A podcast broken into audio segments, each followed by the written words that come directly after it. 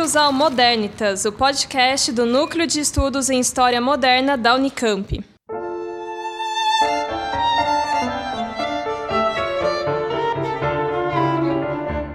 Saudações, caros ouvintes, está começando mais um episódio do Modernitas e hoje estamos aqui com a Nara. Oi, pessoal. Também estamos com a Lívia. Oi, gente. E hoje a gente vai falar sobre Inquisição Espanhola. E trouxemos a Nara aqui, que é especialista no tema. É mais ou menos. para explicitar um pouco para a gente, né, desmistificar algumas questões, eh, rever alguns estereótipos sobre a Inquisição Espanhola. Bom, eu acho que todo mundo já ouviu falar da Inquisição Espanhola, se não profundamente, mas que existiu uma Inquisição na Espanha e que ela foi muito cruel e horrenda. É, mas eu acho que o que muita gente não sabe é que existe um estereótipo do que foi a Inquisição Espanhola e uma construção em cima. Não que ela não tenha sido horrível e cruel, mas assim, houve um, um exagero em cima da, da, dessa história, inclusive usada com fins políticos, né? E, e enfim. Mas então eu acho legal primeiro a gente ter noção de qual era o contexto no qual a Inquisição Espanhola estava inserida, né? É, que foi um tribunal que ele durou três séculos. E além disso, é, a Espanha ela tinha uma situação tanto quanto rara na Europa, porque na Espanha tinham três tribunais diferentes e relativamente independentes que é, perseguiam e condenavam casos de heresia e bruxaria, né? Que a bruxaria também estava dentro desse pacote de heresias e superstições. Então, acho que antes da gente entrar propriamente dito na Inquisição, é importante a gente dar um geralzão sobre quais eram esses outros tribunais e falar rapidamente como que eles funcionavam, né? Então, primeiro a gente tinha o tribunal secular, que quando a gente fala no tribunal secular, é, é um tribunal que ele está ligado ao rei e não a uma ordem religiosa, né? Uhum. Isso que significa ser secular, né? Está desvinculado da religião. Mas eu acho que é importante lembrar que quando a gente fala secular nesse contexto, é, a gente está querendo dizer simplesmente que é desvinculado da religião no âmbito legal. Então, legalmente falando, é, era um, um, tribunal que não respondia a nenhum bispo, nem ao papa, respondia diretamente ao rei. Mas isso não quer dizer que esse tribunal era laico, porque a laicidade ela não existia na primeira modernidade. Então, é simplesmente uma separação no âmbito legal, mas não no âmbito da mentalidade, né? É aquela questão clássica que a gente aprende na escola que não tinha bem uma separação, né, entre o isso. Mundo religioso, né, e, e a questão legal, né? A questão então, política, exatamente. Então, o tribunal secular ele também poderia condenar alguém por heresias ou por crimes. Exato.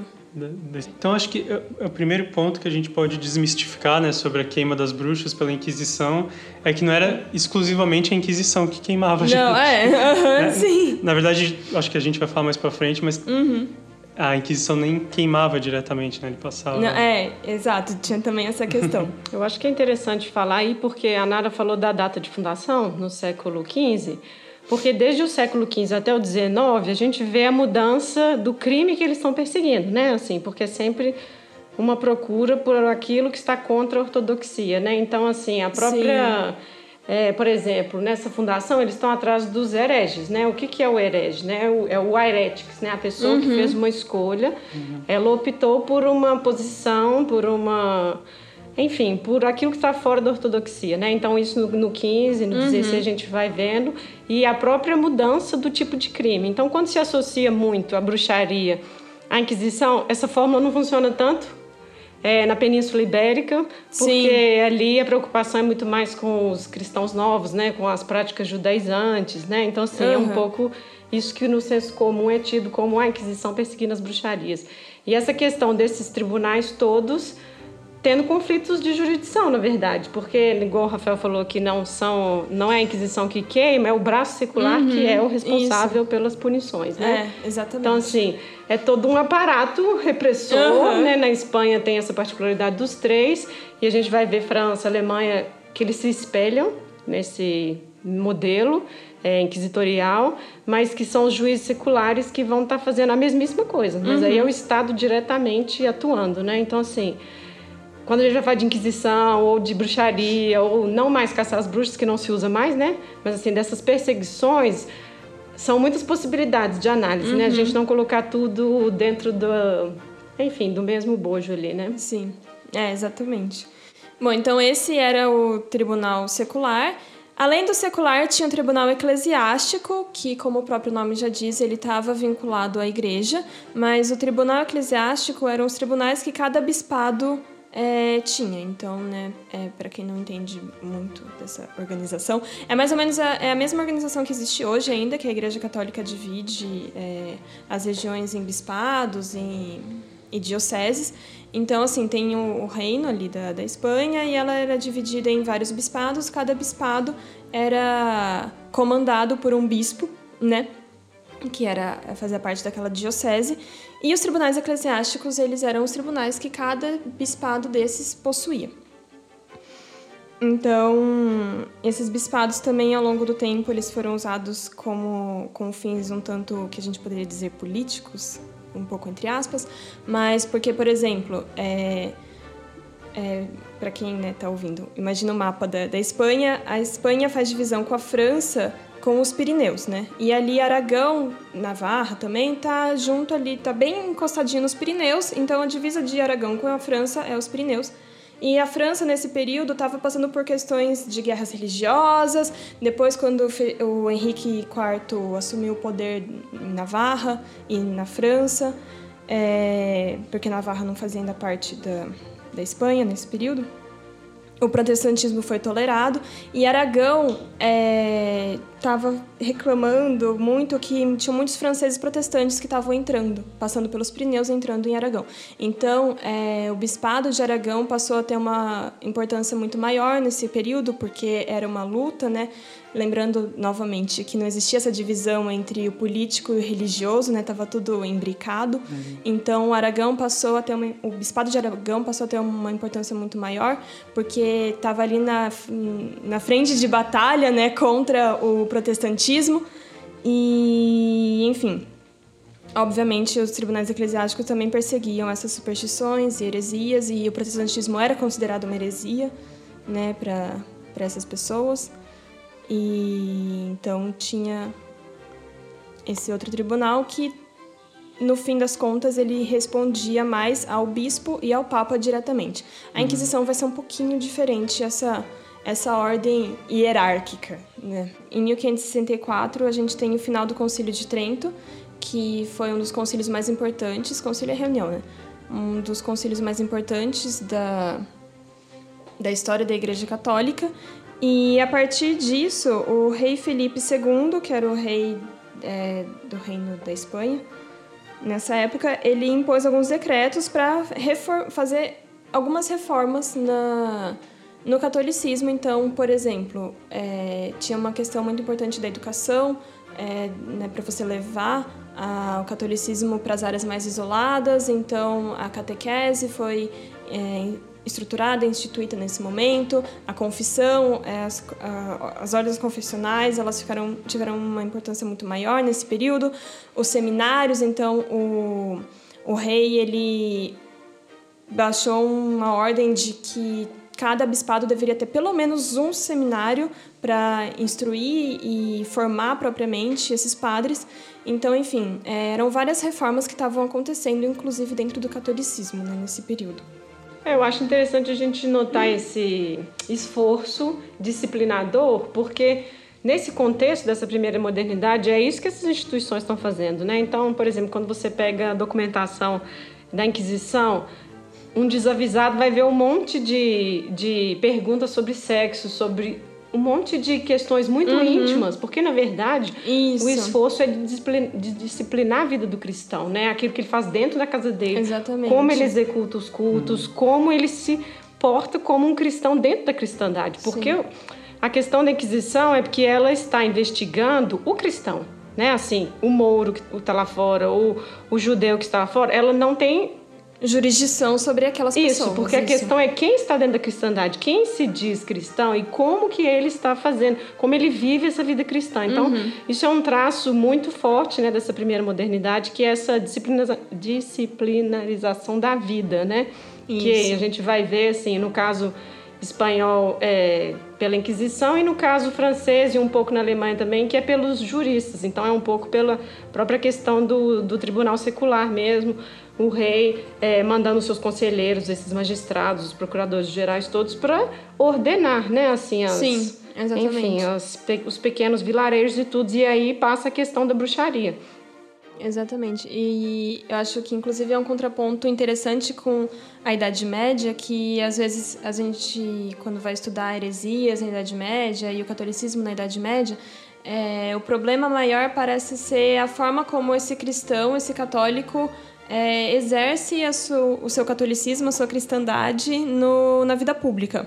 Então, como ele segue os rituais, se ele vai ou não à missa, se ele faz o que ele tem que fazer ou não, né, de acordo com os preceitos dos dogmas cristãos.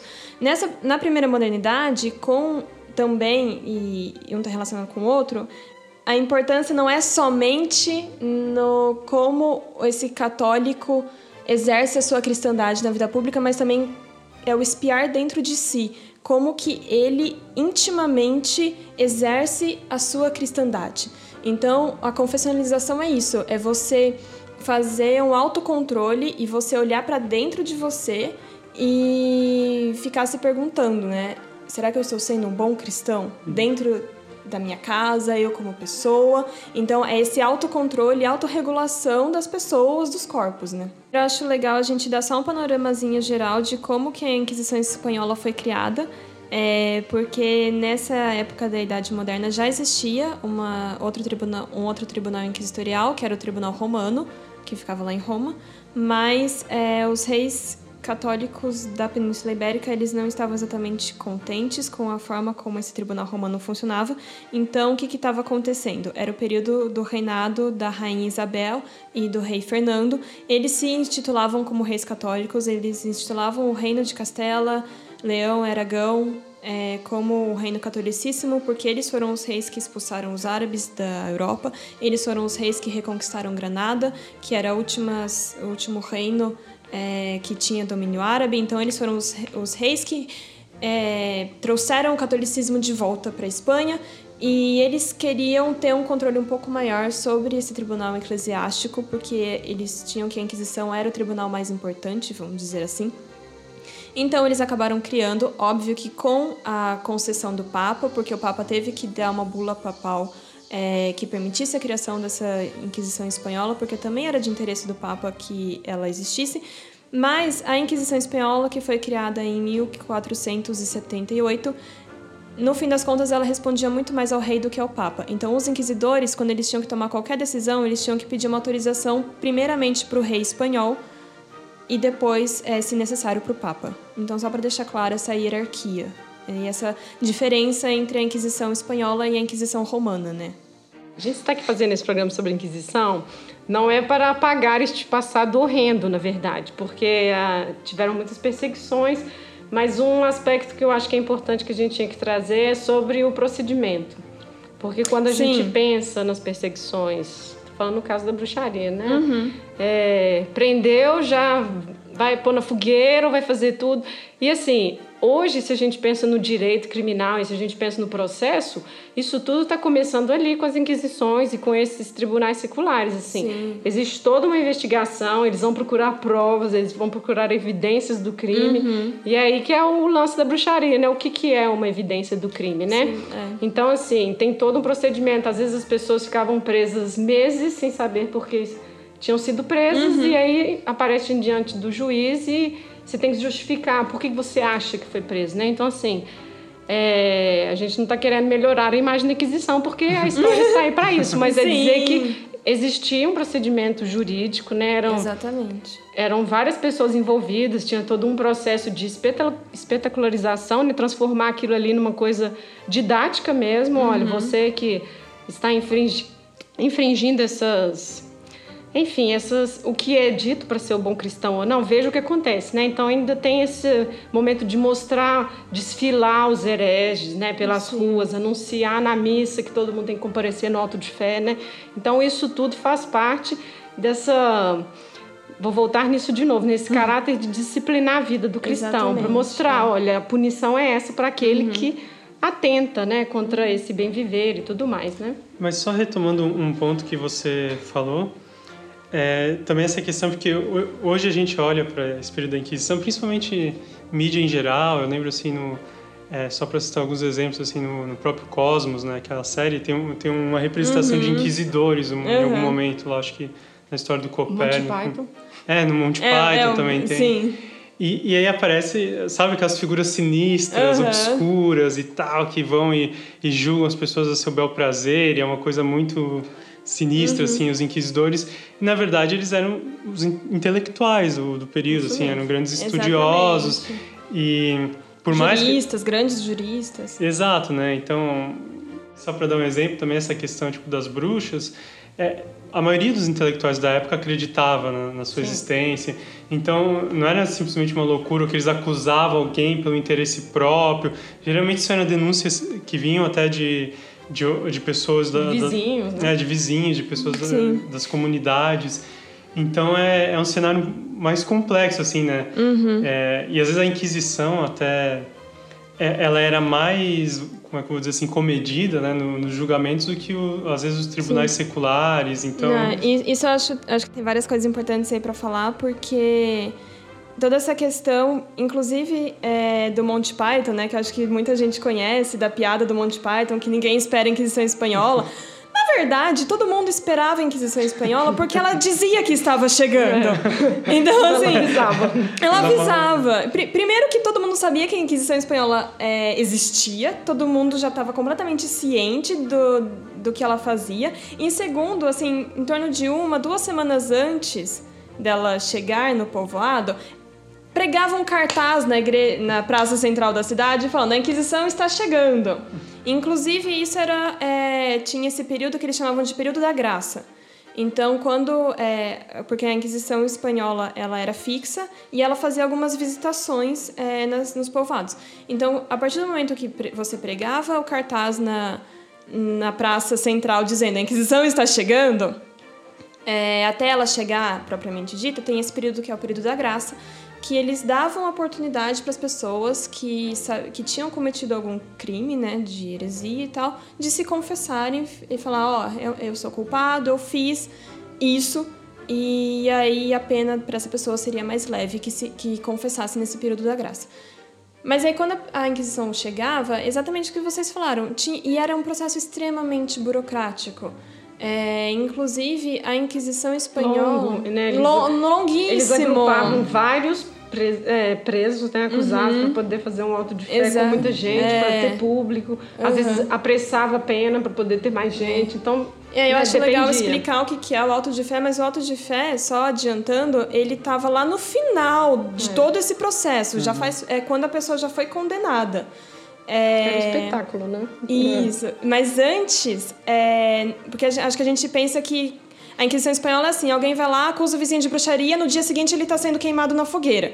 Mas não era não, assim. Ele é pego, torturado e queimado. É. Isso, nessa ordem. Faltou, faltou isso aí. É, é verdade. É, ele é acusado, no dia seguinte ele é torturado, aí no outro dia ele é queimado na fogueira. Mas não, não, não, não, não, não bastava alguém chegar para um inquisidor e falar: ah, meu vizinho é bruxo. Então, assim, tem toda essa questão Ele vai de... inquirir, né? Isso, tem as perguntas, né? exatamente. Né? E... Tem que juntar testemunhas. Não. não adianta só um vizinho falar que alguém é bruxa. Eles vão atrás de outras testemunhas, vão é, questionar ou a pessoa que está sendo acusada, inclusive, essa pessoa que está sendo acusada tinha direito a um advogado de defesa. Sim. Apesar da gente saber que esse advogado de defesa, assim, né, uhum. né, não era tão não advogava tanto assim, mas assim, é, essa pessoa tinha direito a essa defesa, inclusive tinham, existem casos de pessoas que foram inocentadas, todas as, a, as evidências e as provas tinham que estar ali, aquela condenação tinha que ser certeira, para que injustiças não fossem feitas, né? Uhum. E aí, quando tem todo esse processo, sim, a, a, tortura existia, mas assim, os próprios inquisidores sabiam, tinha, assim, tinha uma certa consciência de que uma confissão feita depois da tortura ela podia ser equivocada, então tinha que tem, também tinham todos os processos e precauções no uso da tortura, nem sempre ela era usada. Ao alto de fé, ele era a pessoa ela era vestida com o São Benito, que cada São Benito é uma roupinha que está ali desenhada a condenação da, da pessoa. E aí ela saía em procissão, não só ela sozinha, né, mas eram todos os condenados, porque, enfim, era um, um espetáculo mesmo. Vinha gente de outras cidades para assistir. E aí saía em procissão aquela, aquelas pessoas e elas eram humilhadas mesmo. Né? Era uma desonra gigantesca você sair no alto de fé. Mas ninguém era condenado à morte ali, porque o auto de fé ainda era considerado um solo sagrado, e você não pode derramar sangue em solo sagrado. Por isso que a, nem a Inquisição nem os tribunais eclesiásticos, eles é, não, não executavam, né? executavam né? ninguém. Na verdade, nem ali no processo nem está escrito condenação à morte. É o relaxamento, né? o uhum. relaxamento, que significa que aquela pessoa foi transferida para o braço secular. Isso significa que é uma pena de morte, porque transferir para o braço secular significa é o braço secular que pode condenar à morte. Então, diante né, de tudo isso que foi dito, é... talvez vocês já tenham escutado o termo lenda negra, né, que foi um termo forjado em 1913, que foi um termo é, forjado para designar exatamente esse passado espanhol horrendo e cruel, mas ainda na primeira modernidade, é, eles não usavam esse termo, lenda negra, mas é, pessoas que vinham da Inglaterra, das regiões germânicas, que eram protestantes e passaram pela Espanha e viram a Inquisição, eles voltaram para as suas regiões de origem falando quanto a Inquisição era horrenda, quanto a Inquisição era cruel, quanto que a Espanha era uma região atrasada e menos humana, mas isso também tinha um caráter é, de propaganda, porque essas pessoas elas eram protestantes, sejam anglicanas, sejam luteranas, calvinistas, então eles voltaram para suas regiões falando: olha como o catolicismo lá na Península Ibérica está atrasado, olha como essas pessoas são cruéis e horríveis. Uhum. Então foi se criando uma fama da Inquisição espanhola como esse tribunal horrendo e cruel e como e da Espanha também como uma região mais atrasada, uma região mais desumana e essa lenda negra persiste até hoje. Inclusive, é, tem vários antropólogos e sociólogos que enxergam nos espanhóis atuais, né, contemporâneos, que eles ainda têm essa mentalidade de que a Espanha é uma região mais atrasada, que lá, inclusive, é, eu li vários é, reportagens de jornais falando que ah, os outros países, Alemanha, Áustria, eles não querem fazer comércio com a gente, eles é, ignoram a gente por conta da lenda negra. Porque eles ainda têm essa. Assim, os economistas e políticos Nossa. espanhóis de hoje usando essa justificativa, sabe? A Alemanha não quer fazer comércio com a gente por conta da lenda negra, porque eles acham que a gente é um povo atrasado e tal. Então, assim, até hoje. É, esse termo e essa história é usada como justificativa, até um pouco como vitimização, assim, uhum. é, do contexto político e econômico atual. Então, assim, é algo que persiste e é algo que ainda está presente de alguma forma nos espanhóis, né? É, sobre esse tema da Inquisição é interessante porque, enfim, ele é muito vasto, né? Então, assim, para esse episódio a gente tentou mais ou menos tocar em alguns pontos, mas Sim. teriam outros aspectos que seriam interessantes de falar, as próprias visitações nas Américas, né? Assim, os, os procedimentos, é, os tipos de crimes, enfim, mas isso fica para outros episódios, né? Bem, então acho que vamos ficando por aqui. Muito obrigado, Nária, pela Obrigada. trazer esse excelente conteúdo. Obrigada quem ouviu até aqui. Eu que agradeço o convite. E é isso aí, então. Tchau. Tchau.